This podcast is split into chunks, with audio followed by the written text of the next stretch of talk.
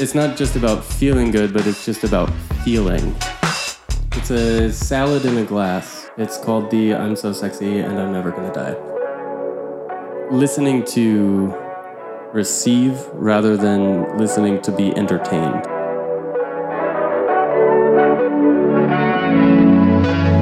So, welcome to our next episode. Yeah. And as you can hear, today it's English. I hope it's fine for most of you. leid. Because we talk today with English speaking and beautiful, handsome Andrew Ronning. Absolutely. Hello. Yes. Maybe we switch here and there into German because we are not native speakers. So, but when we hang out with Andrew and he comes from the United States, we always talk English. So, Nee, nee, nee, nicht immer. nicht immer, ja. Mit Micha, mit Micha normalerweise reden wir auf Deutsch, oder? Ja, Ja. ich bin ein äh, strenger. We normally talk Spanish, no? right? Yeah. Yeah, but Micha doesn't know, yeah. Yeah, uh, we kind of switch between Spanish and sign language. Yeah. No, but would be weird to talk only German today, so it's a mix. Hope it's okay for the listeners. I yeah, I think if you uh, have a talk in in a in another language than your mother language, you have to listen more carefully. So much more carefully. And I think that um, fits very well for maybe for our topic today. Yes. yes. Um, to listen. Active listening is our topic today. But today, uh, um, uh, no. Um, first of all, I, I want to know because it tastes so good. So all the listeners Yeah. cannot uh, See cannot it. experience it, see it, or And also not taste it. But um, it's amazing. It's it's a it's a light green color. It's an amazing um, drink. So Andrew, you are an amazing guest giver, guest host. So what what is Yeah, this thanks for having about? us. Well, thank you for for doing this. Uh, it's just a it's a salad in a glass. So it's a coriander lime cocktail with spicy vodka, and it's called the I'm so sexy and I'm never gonna die Okay. Yes. because it makes you feel so sexy and invincible. Mm-hmm. yeah, I, I said already you have to teach me how to make proper drinks, no? Yeah, well, we can. Doing it really nice, yeah. Yeah, so let's talk about you. So maybe you can like introduce yourself. We said already that you're not from Germany. Maybe Correct. you can say a little bit like what are you doing here in Berlin? What are you doing? Where are you from? Yeah, very briefly. Where did we Um, met actually? Because it's not a random guest. Andrew's also a good friend of us.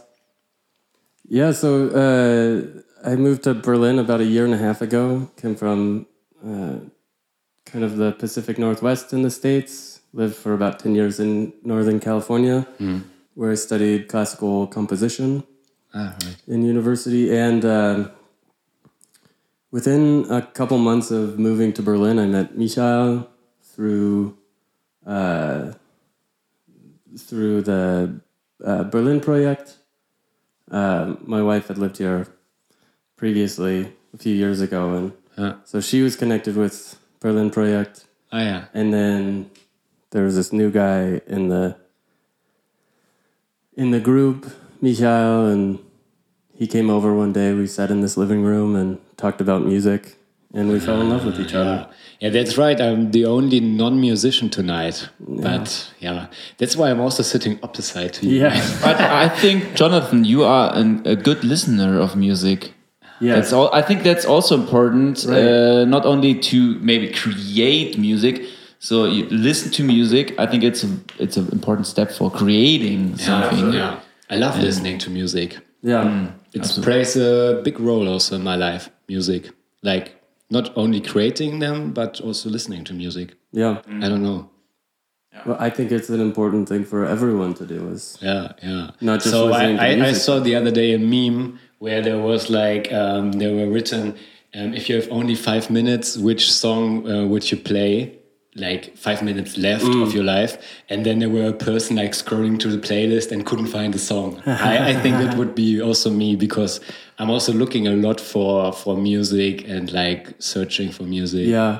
Well, that's so funny because I was uh, coming back to Berlin from the States over Christmas, and we had a very rough takeoff from somewhere.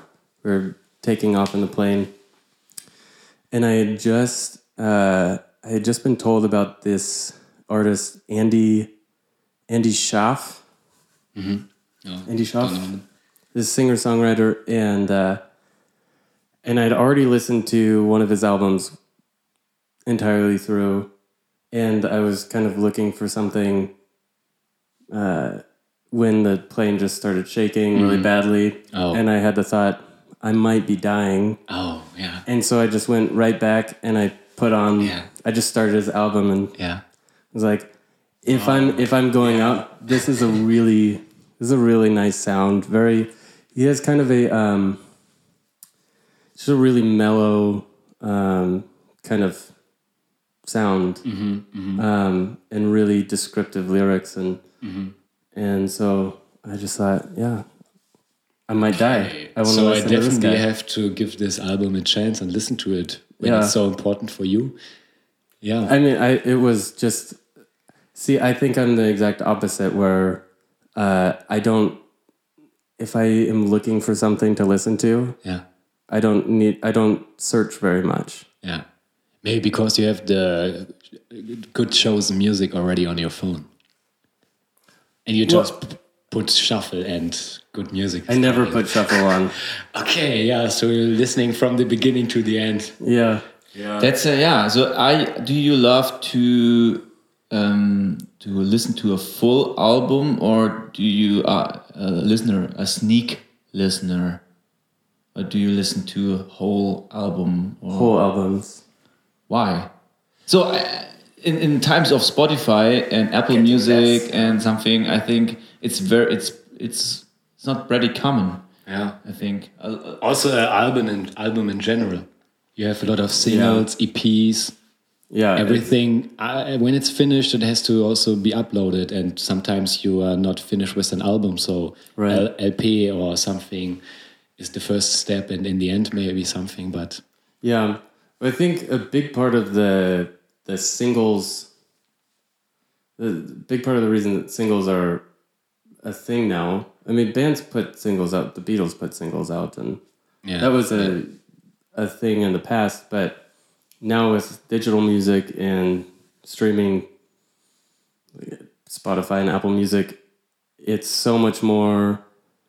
The music industry has become so much more product based and profit based, so much so capitalistic that um, it's no longer about from a, from the corporate perspective. It's no longer about the artist's expression. It's about when can we have a, a hit song where we can put on Yeah. a TV show or a movie ah, and commercial. Yeah, yeah, and I don't have any problem with singles um, because sometimes it's a, an artist, you know, is in between projects, in between albums, or in between projects, and and has a song that doesn't fit in and just wants to release it because they like it. Um, and yeah, so it's kind of, but for me, uh, if a, if an artist that I know or have been told about has released a, a single, I'll listen to it. But I prefer to listen to the albums because um, I think Michal, you can kind of relate to this. That it as an artist, it you put a lot of thought into how your album will flow, how how it will start, the storytelling of it. yeah, and even if there's no specific story about, you know, it might not be about uh, Sisyphus or some Greek legend. It could just be the uh, you have a, a five or twelve songs, and I know that I've I've stressed about what order I want to put them in.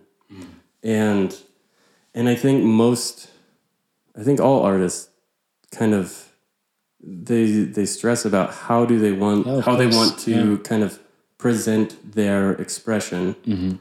And so for me as a listener, I want to listen to all of that and mm-hmm. and to get a f- to understand what the artist is trying to communicate. Mm-hmm. Mm-hmm. it's it's it's a little bit awful in my thoughts that so I'm also I make I'm also doing music and I'm planning my next album. And and I'm planning the tracks and the pieces of music and and I made make lists and then I delete it and I renew it and then is it 10 songs then 15 then 5 and and so what song makes it on the first three uh, on the album? So and the, the, uh, maybe the last song or something is like the we, we call it in German the Arschkarte so it's like a, um, yeah okay you, yeah you are also on the album but very very Song number seven yeah. is always yeah. So and th- th- isn't it, isn't it awful that that it come so it is like I have this thought of that the songs com- stand in competition to each other. yeah, yeah, yeah. yeah. Uh, what song makes it Yeah. on the Who's first, the first? first number, the second, and so it's it's like a, how you said it's like a, maybe also f- because of the capitalistic th- circle of I, I think very much so because it, I don't think it's awful for an artist mm-hmm. to think about that because as an artist there's so much pressure Yeah. that's put on us to yeah. to sell and to be a we have to we have to kind of live in this corporate world and try and try and retain our individual creativity and our our individual expression but also trying to fit in. So it's and I have no idea yet how to do that. Yeah. but um, it's funny you said that track number seven is always the best, and uh, which And it's true. I have to remember it for my next album. I mean, I as soon as you said that, I started just going through a list in my head of Yeah. of different albums, and uh, I think it's very interesting if you're talking about a twelve track uh, album. The seventh song would come just after the halfway point. Yeah, yeah, yeah. and which in most pop songs that's the kind of the peak the second half mm-hmm. is where the bridge happens and it's a big mm. build and so Yeah, dramaturgic. So it's maybe interesting. So we introduced you a little bit, or you introduced yourself. But what kind of music do you really like, or what, as a musician, you are a musician. What kind of music you are creates and you are. What I know, you come from a very also classical, or, or um, where you have some influences, and classical pieces could be very long. So you, Yeah. I think you have a different understanding of maybe the length of, of a song or of a, the vibe of a song or something. Can you tell something? What what do you prefer? What do you like? What is what is your music about? Yeah. It's also like very different. Yeah so i i love to be surprised Yeah. um and um but i think a big part By anything. Uh, no, if not in general.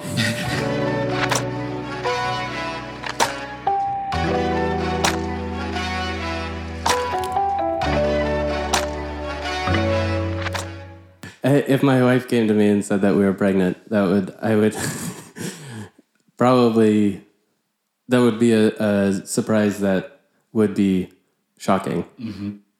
No, but in terms of music, so In terms of music, the theme, like the notations, like yeah, different things you enjoy if it's something unexpected, something Right. So Misha. Misha and I have talked about. We've argued about Mozart a lot, Mm-hmm. And I classic.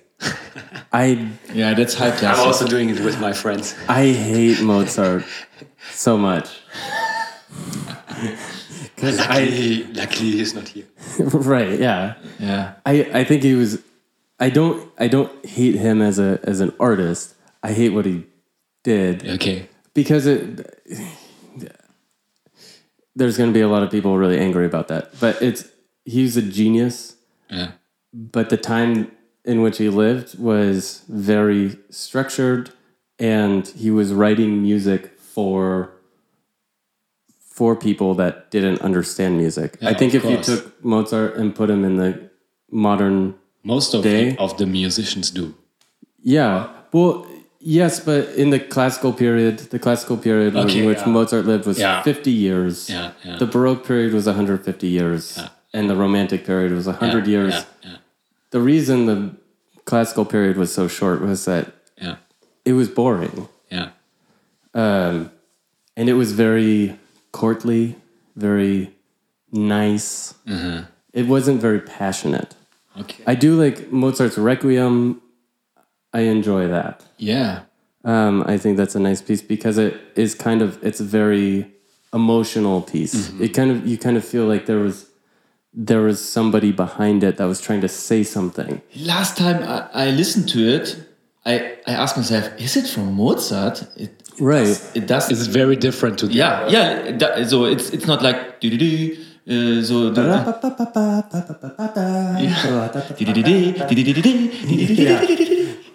I mean, you can you can seriously. I mean, but the the thing with Mozart is it's so there's so many patterns that mm-hmm. repeat, and but I think we all can kind of imitate a Mozart mm-hmm. piece, mm-hmm. and there isn't uh, anything. There's nothing surprising about uh, a Mozart piece, uh. whereas with um, with a, a Debussy piece, Misha and I both love Debussy, and they're uh, well, we've all listened to Debussy enough that we know what's coming next. Uh-huh. But but there's so much. There's kind of a kind of a, a wistfulness, a, a very free floating feel that. Um, I mean, kind of like something that just drifting in the wind uh-huh. that you can't tell where it's going necessarily. It's just going by nature. Mm-hmm. Hmm. Mm-hmm. Um, and those, it's those little surprises. It's kind of like watching a flock of birds fly around, mm-hmm. and it's unclear who's leading it, and there might not be any single bird leading the flock as it mm-hmm. just flies around, mm-hmm. but it creates this movement that is you can never expect where they're going to go next. So it's kind of that's the the thing that I love about music that surprises me is Yeah. that I can't I can't I'm, I I can't predict where Yeah. it's going to go next. Yeah. Yeah. yeah. yeah, what I like, uh, you can maybe correct me, but on Debussy is that he broke some rules. I Oh, think, absolutely, yeah. and and with that, it's it's exciting, it's interesting, and it's innovative. In it's Right. new in my ears. Yeah, it's very innovative. Yeah. And so my question, uh, do we deprive ourselves of the magic if we always consume art where we already know what comes next, what note will be played next? And so on. Yeah. Um yes, I think so. Um Yeah, I also think so. Yeah, because well, there's kind of there's two ways to think about uh, to think about listening to music or listening to anything, uh, reading poetry, reading news stories. The, the people that we talk with, if we're never exposed to new ways of thinking, to new sounds, to new ideas, um, then we'll just stay the same. We'll never. I think with um, when we listen to, even if we listen to music that we dislike, um, so there are some bands that my wife likes that I don't like, but I'll listen to it. Um, And that's okay. yeah, and it's it's it's okay. It's personal taste is yeah, yeah, yeah, yeah, yeah. it's personal taste. I thought already when you said uh, which album you listen to in uh, air, uh, in the airplane, you're more the melancholic. Not necessarily. Um, so I think I, I think I lean towards the melancholic or the sad sounding. So Melancholic is my comfort zone, totally. I think for me as well, I I feel very I feel very happy with sad music. yeah.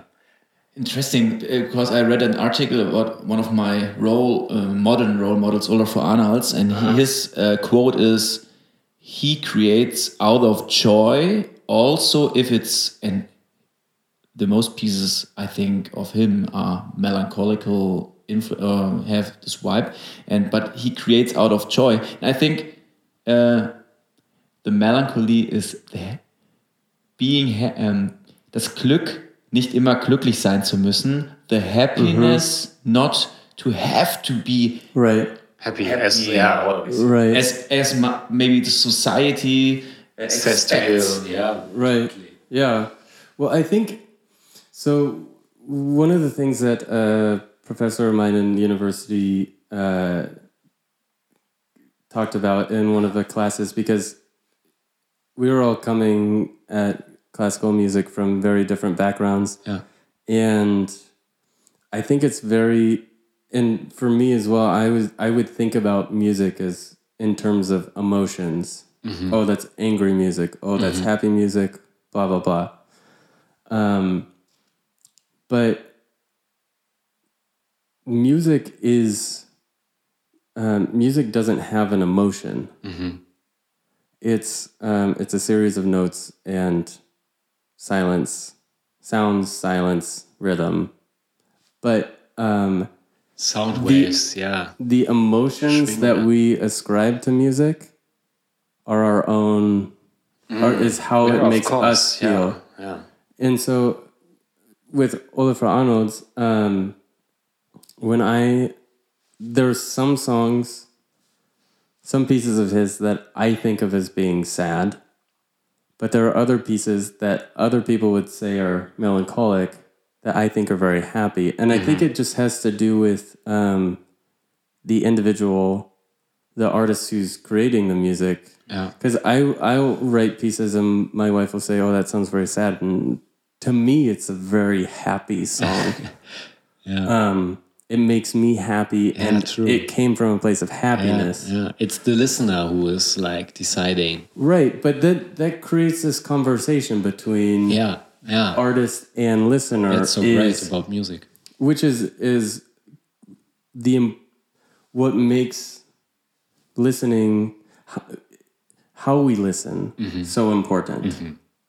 If we just put a song on Yeah, um, when we're you know cleaning the house Yeah. or whatever, yeah, um, we're not actually participating in the in the conversation.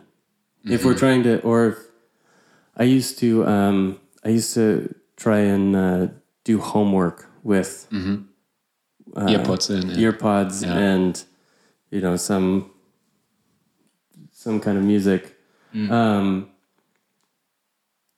but for me, I was always I was always swept away by what the music was doing, and then I would just start writing gibberish And um, because I wanted to participate in that.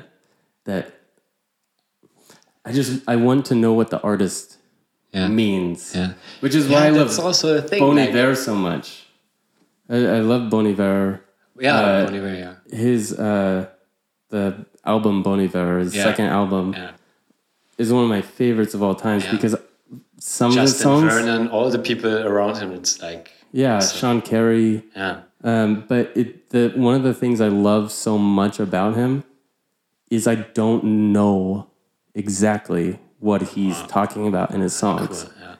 and that that uh, not knowing that uh, kind of uh, obscurity creates then this exchange of ideas where I can go and talk to talk to a friend who has also listened to the album, and we can talk about Yeah. what did he mean by, uh, uh, you know, this line. Yeah. What does this line mean? Yeah. that leads into discussion um, uh, that, that maybe fits a question like uh, what does that say about your understanding of truth so you may not be looking for the truth in a simple pattern in an expected pattern which can be thoroughly defined and understood so like a defined box of this is life Right. so Yeah. Yeah. Well, if we're if we're getting into the discussion of what is truth, um, that's a really long. That's a different podcast. So we will Yeah. next week. Yeah, but it's uh, it's a really good question, and I don't have a, a Ah, you know it. I don't have a short answer because it's a because the uh, the question of what is truth, what is beauty, Yeah. what is uh, what is God? Is there a God? What is Yeah. love? All Yeah, these all yeah, these huge questions. Yeah. Um, to me, I think that the way that I approach life is that there is something, there is a universal truth, there is something, but that I will never know it. But I can learn. Type. I had a philosophy class uh, where we had to. I went to a very conservative Christian university, and the philosophy professor was not a philosopher. He was like a preacher who had studied philosophy. Religion. It was. I hated that class so much because I can't imagine. he would just he uh he was just like uh Nietzsche and Foucault Yeah, yeah, like he gave like a brief overview of what they Okay, taught and then it was like and these are all the reasons why you should never believe anything postmodernism is a lot of stuff and I uh uh, but we had to write this essay at the end of the semester, and it was this kind of life philosophy. What do I believe in? And I opened the uh, the essay with this long kind of kind of poem about how uh, reality is this huge canvas and my nose is pressed up against it. And i can only see i can i can never See all of step it. back Yeah. and see all of it i can only see what is in my field of vision with my nose pressed up and i can move along the canvas but i can only ever see this very very narrow field of vision Uh-huh. and so i guess to answer your question that's how i think about the about truth is that Yeah. I can never see all of it, but I can talk with people who have seen other parts, and I can move along it. And Yeah. Yeah, but also with the godly aspect, it's quite interesting. Like, Micha, you told me once about Arvo Pärt no? and the, the voice of God and the voice of the human being. I, I have I have the thought from Andrew. ah well, no, Get to Micha and and from a book. to And me. from a book. well, and also the video with Bjork that I showed you, Yes. The interview that Bjork did with Arvo Pärt, which is that uh, they're both favorite artists of mine. So it's just Yeah, seeing, yeah, yeah. seeing I love them him. talk Yeah, together. It's It's our first uh, listening tip. Arvo Pärt, if you Yeah. don't know him. He he's Or still go not- into the cinema, Hidden Life. He did also the soundtrack. yeah. Well, he didn't do the soundtrack, but they used his music. Yeah, yeah, yeah. True, true. It's a different thing. But they But- use Tabula Rasa, which is But one of the that's also like a big mm. topic. Like, what is godly in music, or like, is there something godly? Like, for example, if we take totally different genre kind of music, techno, for example, and you talk to people like, I'm in a club and I like experience something else, like in this music, and mm-hmm. for me it was something godly or something. It's difficult, like, to talk about.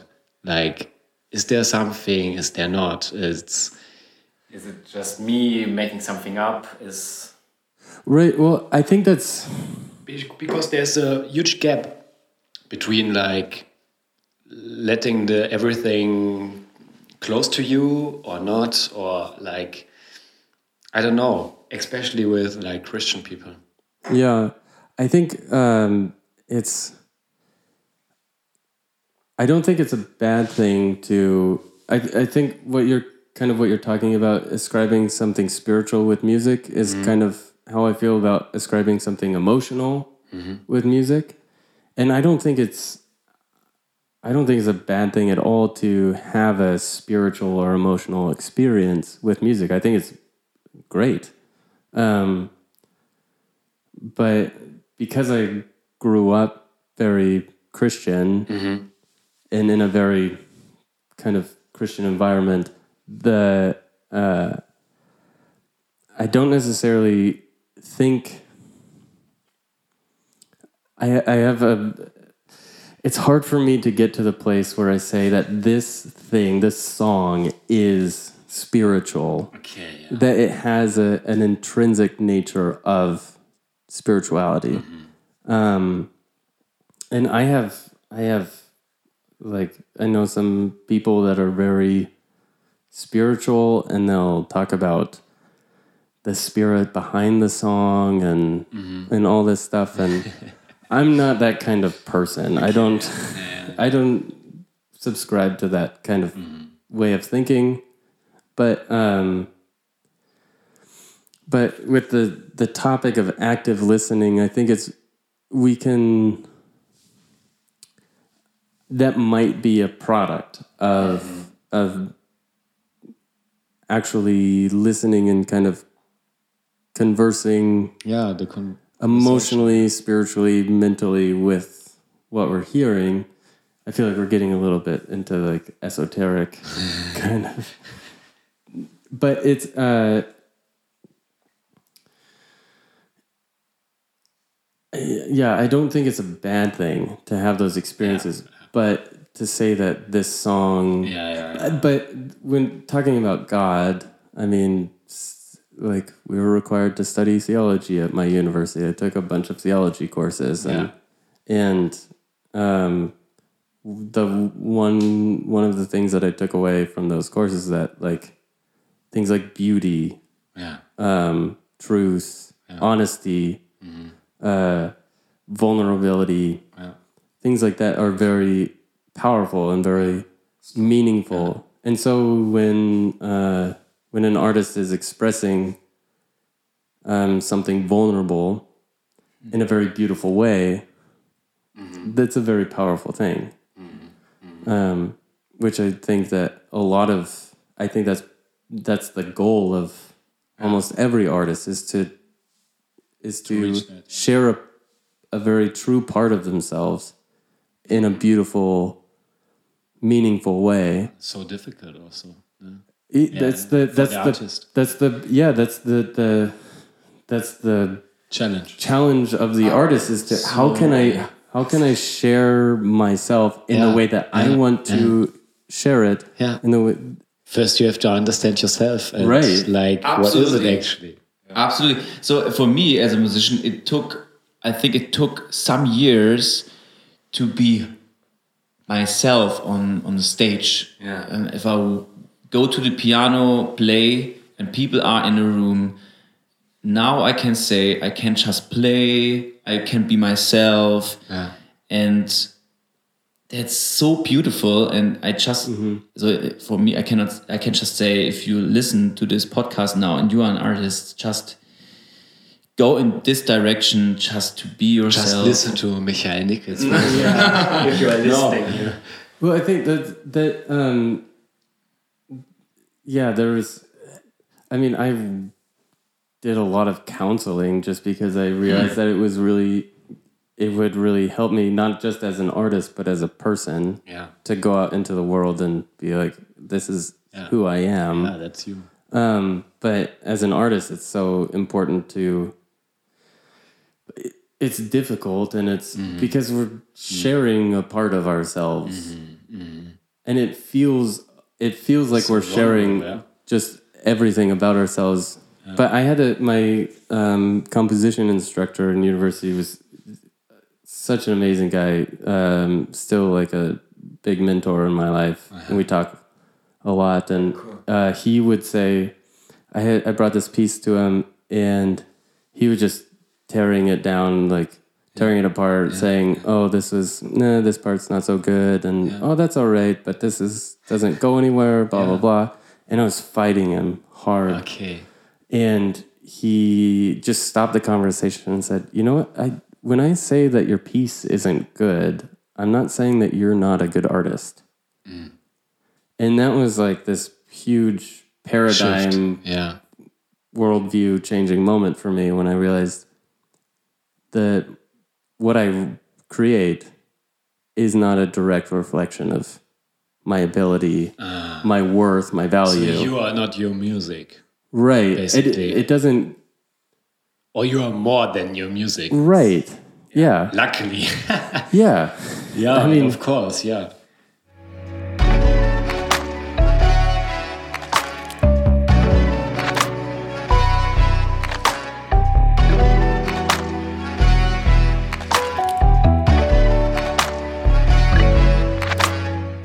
Yeah. Is how terrible would life be if it's just, you know, what you're, You're- releasing yeah but but it's difficult like to to to also split those things like to see it different because it's also something which is giving you identity like what you're like creating Yeah, I but I think um,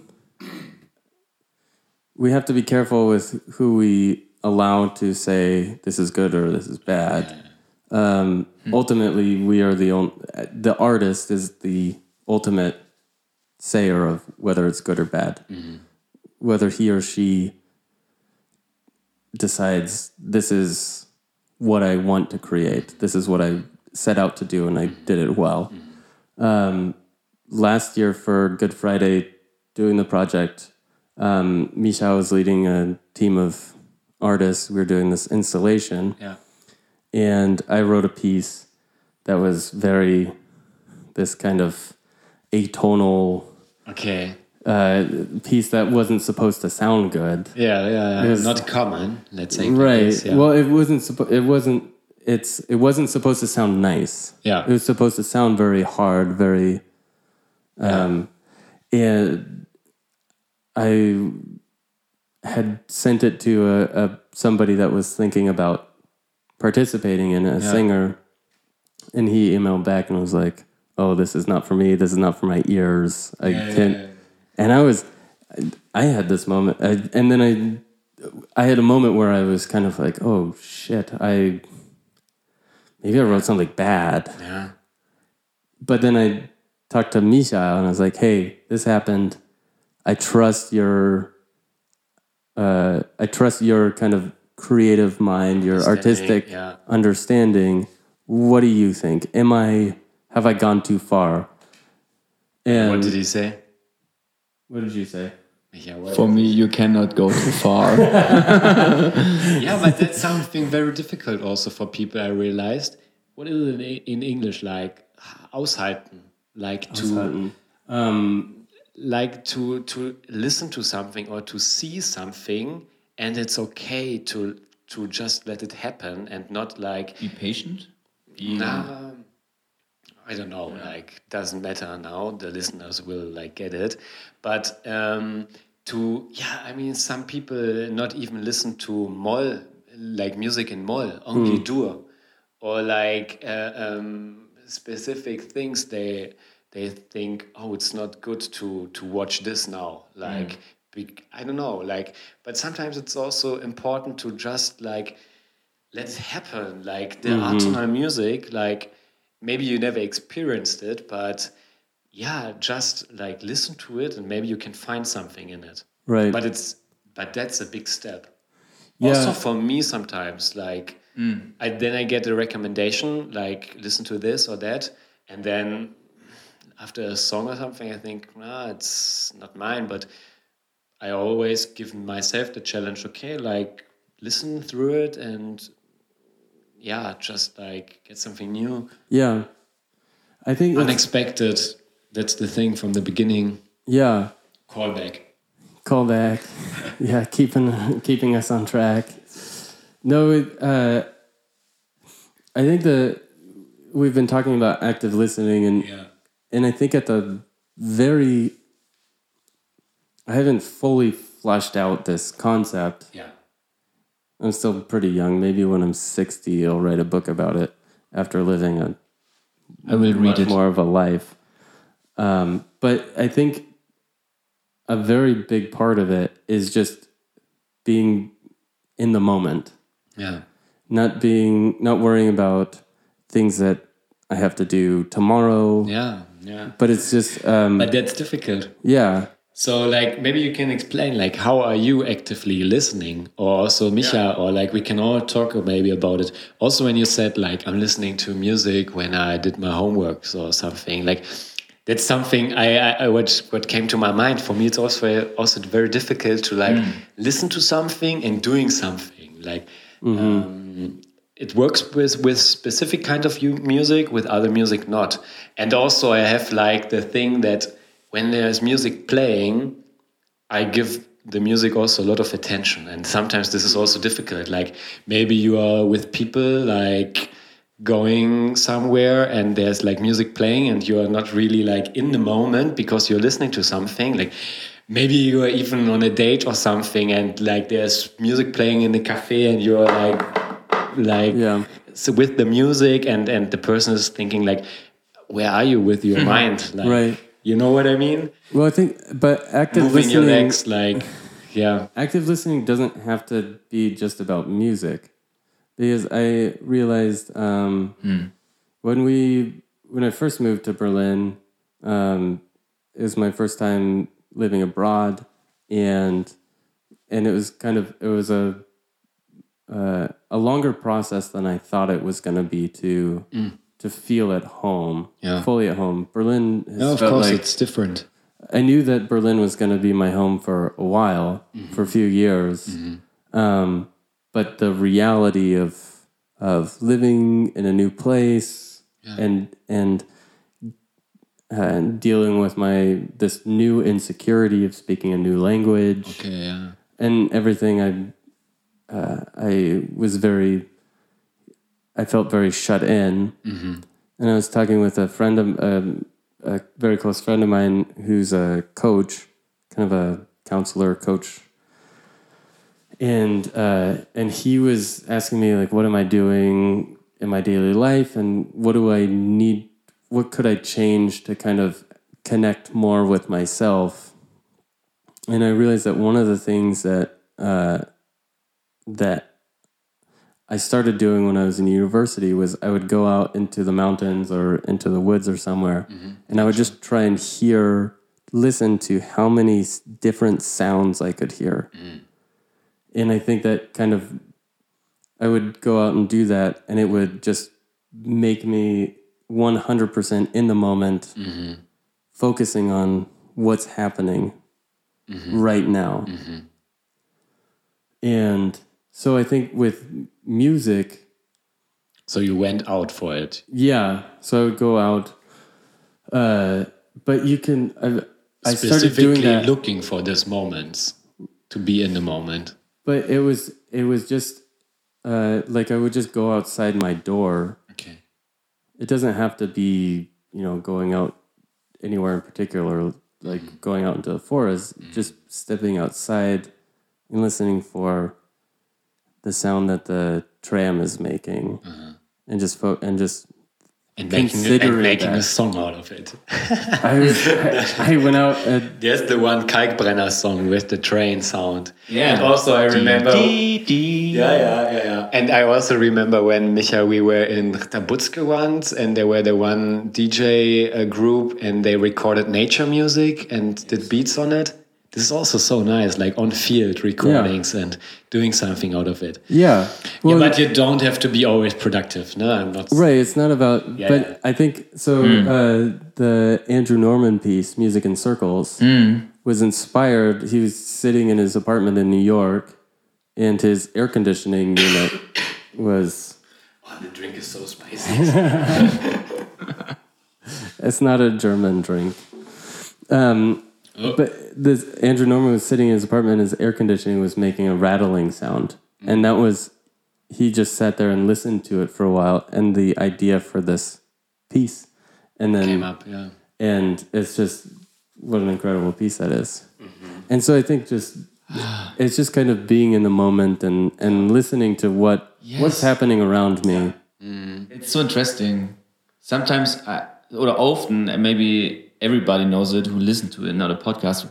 We think we have to be productive and very, very effective in our lives, and zack, zack, zack, zick, zack, zack, and Zack, zack, zick Yeah. also sometimes. Yes, it's a new melody. New melody. No, and and what I um, maybe I don't know what what do you think about, but um, sometimes I am not so effective in in this way of people or the society will mm, expect, and so I'm just mm, I'm a few hours of like okay, I go running and then I walked and and then I realized after after this I took some time in the nature and something and on another side I thought oh no I, I, I lose time.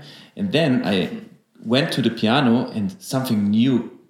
And then I thought maybe this new piano piece was um, started in this ineffective time Yeah. maybe. It, it, it was created in in the not productive times of life. N- and not if i go to, be, to the piano and then i write something or i compose something. So i i compose something before in my not productive time so if i just be as you said andrew the pure presence i am here. I mean that's uh, we don't uh there's no such thing as an original thought. Mm-hmm. We learn we receive information we learn from it we adapt the information we mm-hmm. we apply it in different ways. So like the andrew norman hearing the air conditioning unit making the sound listening to it Making something up. and and and adapting Yeah. that kind of feel to Yeah. a, a classical piece Yeah. um, and there's creativity does not happen in a vacuum it does not i think if we like i wrote in the article if we are not listening then we don't have anything to say. Mm-hmm.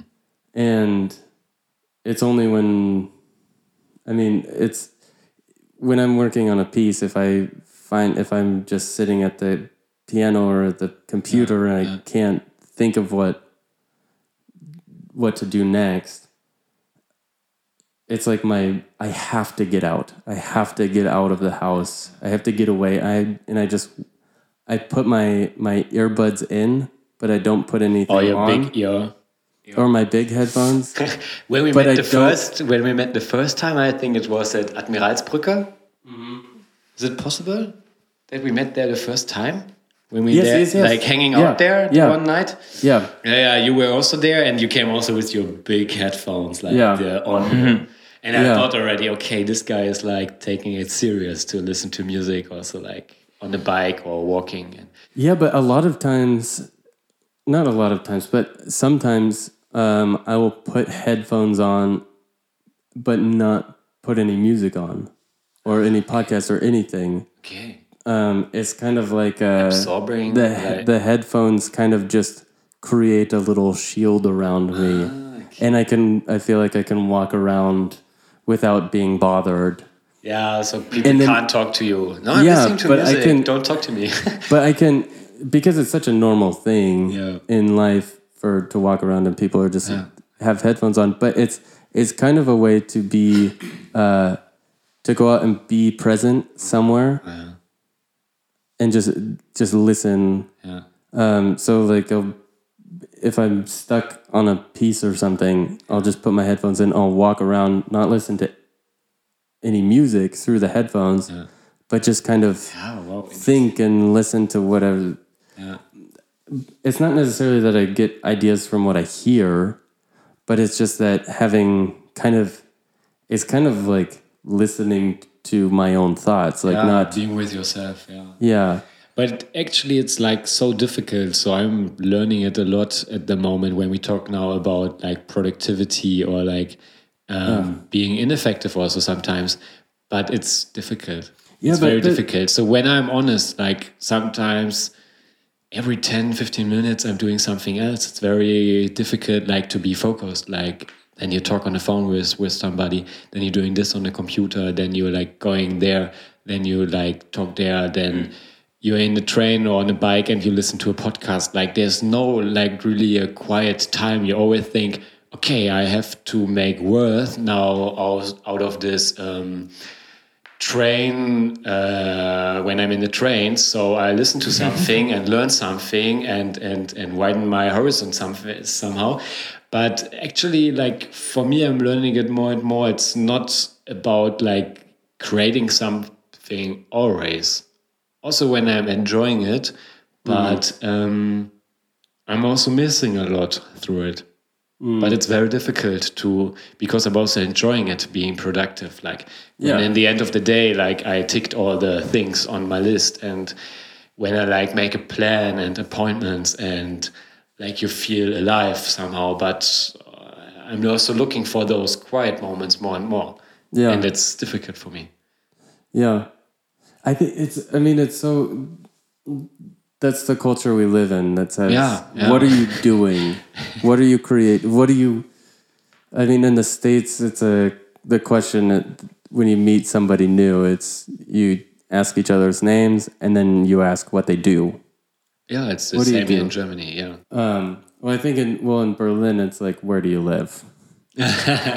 that's the, that's the, that's the first question. we can do the round. Where do you live, guys? How big is your apartment? Oh, in Mitte. Oh, Mitte, guy. It's like, where do you live and how big is Jonathan, your we apartment? also bring you to Mitte one time. Yeah. But Is it actually Mitte where we're sitting Yes.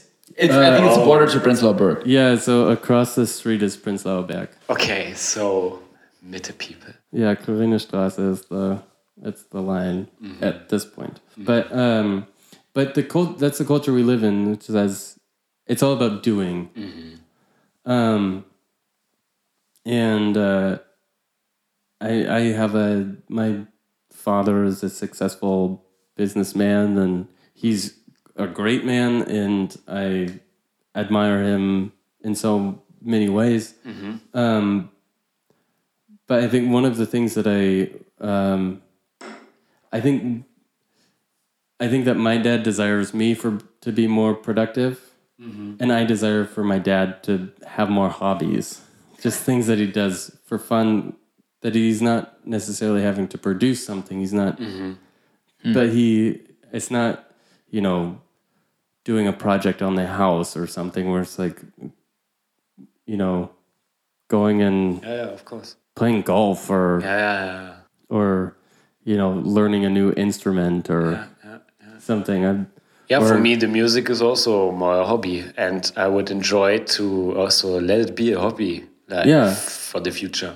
I mean for me it's like painting or cooking or making cocktails it's Oh yeah, you do great I have- cocktails. but and And I'm also looking forward for the dumplings after this podcast. You have all to come to Andrew. but people always ask me like oh would it, when, oh you could like start a restaurant or something I'm like no fuck that I don't want to have a I don't. I enjoy this. I I like cooking for friends. I like making cocktails for friends.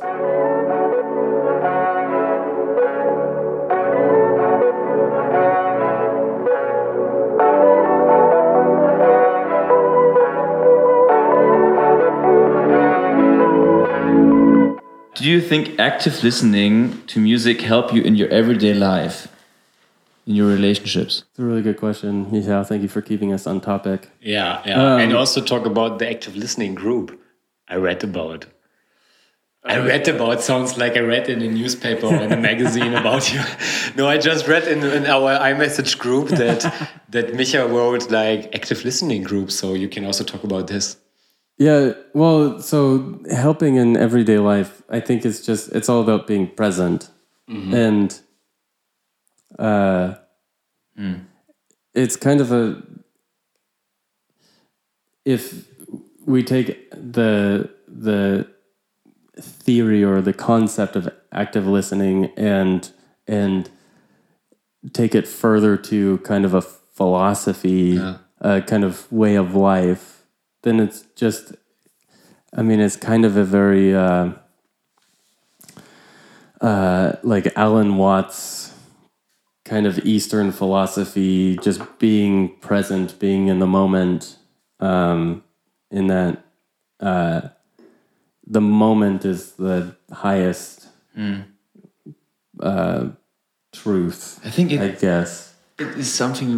It is something like freedom. So you are not completely defined by your past.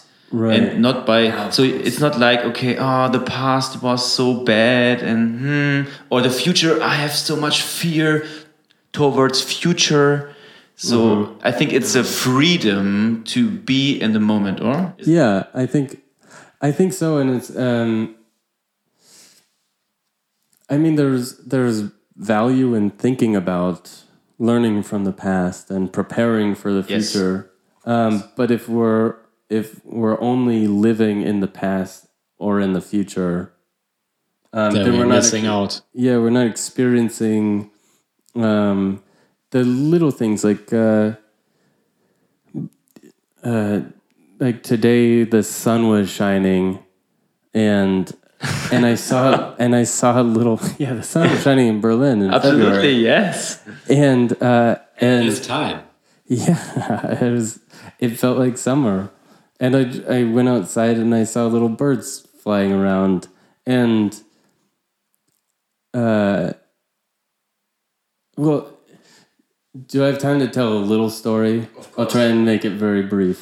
yeah. It's a little bit personal, but when I was in high school, uh, for two weeks, I experimented with ecstasy, and I really liked it. It was a lot of fun, um, but the the last time I took ecstasy, I went to a friend's house for a party and had a really amazing time. It was, I mean, it's a great drug, but I woke up the next morning and watched the sunrise and realized there's actually so much beauty and and And there light and well and and just there's so much beauty that's that's available if I just go if I'm not trying searching for it. yeah if I just sit and and enjoy it. Mm-hmm.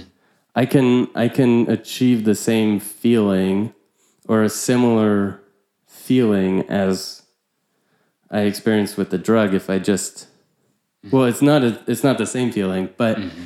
but the uh, what I was looking for what I was looking for was just to feel good. Um, Yeah. but then over over the next 10 years or 15 years realizing that it's not just about of doing drugs. feeling good. Of searching.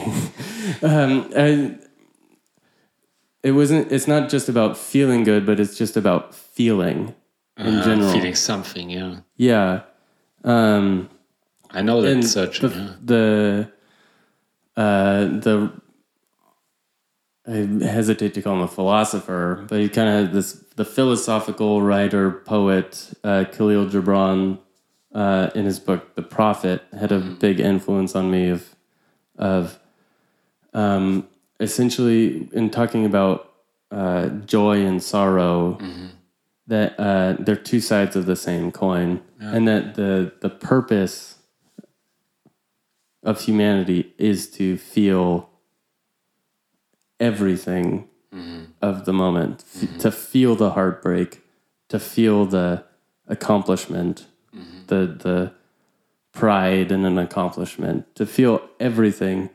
But with when we try and run away from sadness from the heartbreak or whatever then we're actually missing out on what it is to be human. So that had a big influence on me of of just being in the moment and and so in, we got on a very philosophical kind of tangent but with the uh, active listening it's it's really just about being in the moment and and yeah just listening to receive rather than listening to be entertained um, so i think for uh,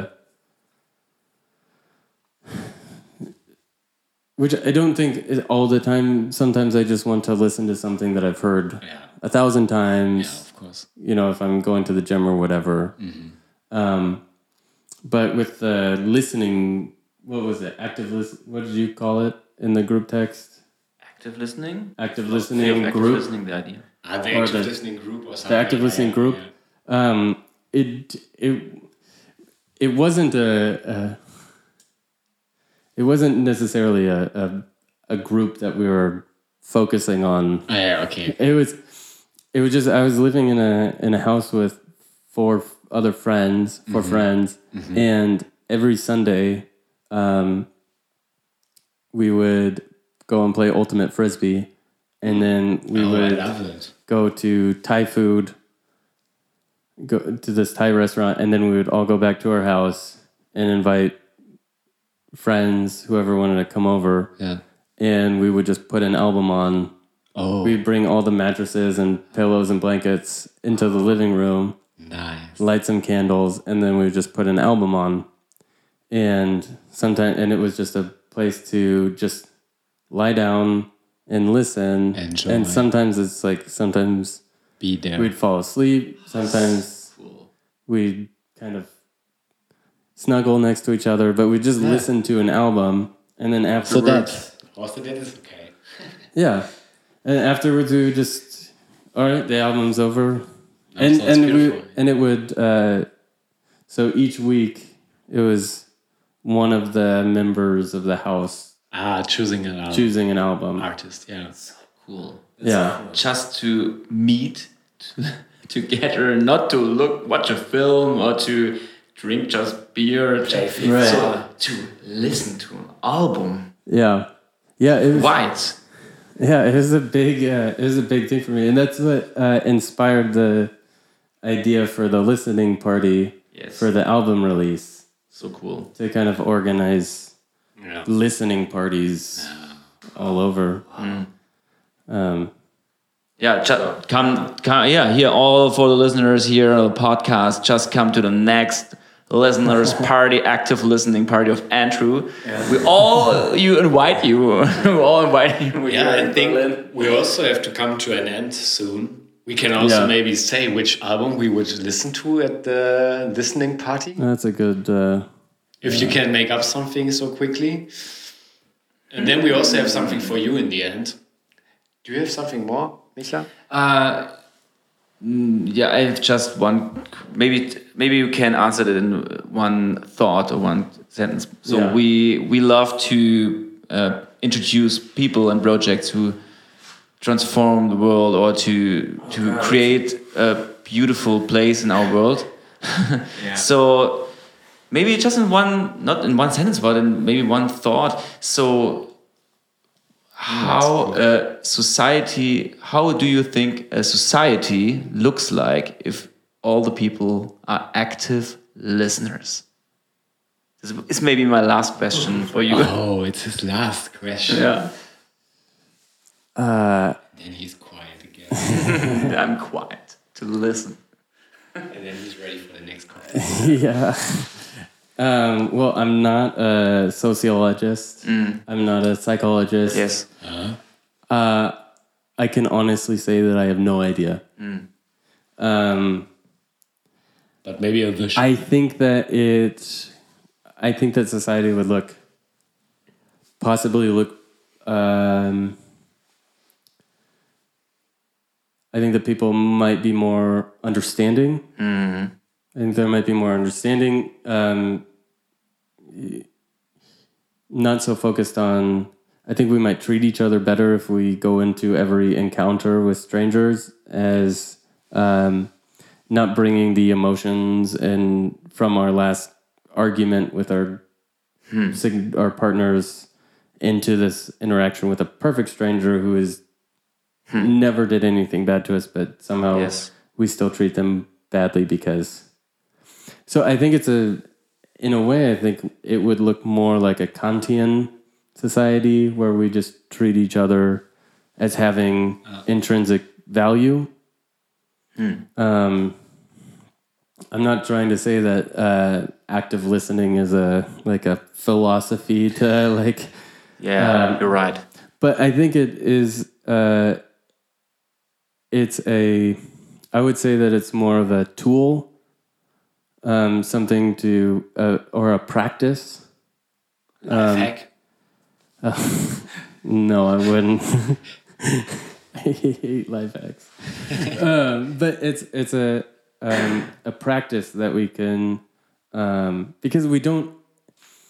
I'm not saying that everyone should listen, lie down and listen to an album a day, or that whenever they put on music they should be fully engaged with it because we Yeah. all have other things to do with our lives other than just listen to music. Um, but I think singling out moments to just be very present and whether it's with music or with a podcast or with if it's just going into the park and listening to children running around screaming and birds and the sound of the city Yeah. um, i think it's a very centering Yeah. thing so i think uh, yeah i don't know did that make sense Yeah, absolutely. Of course, yeah, totally.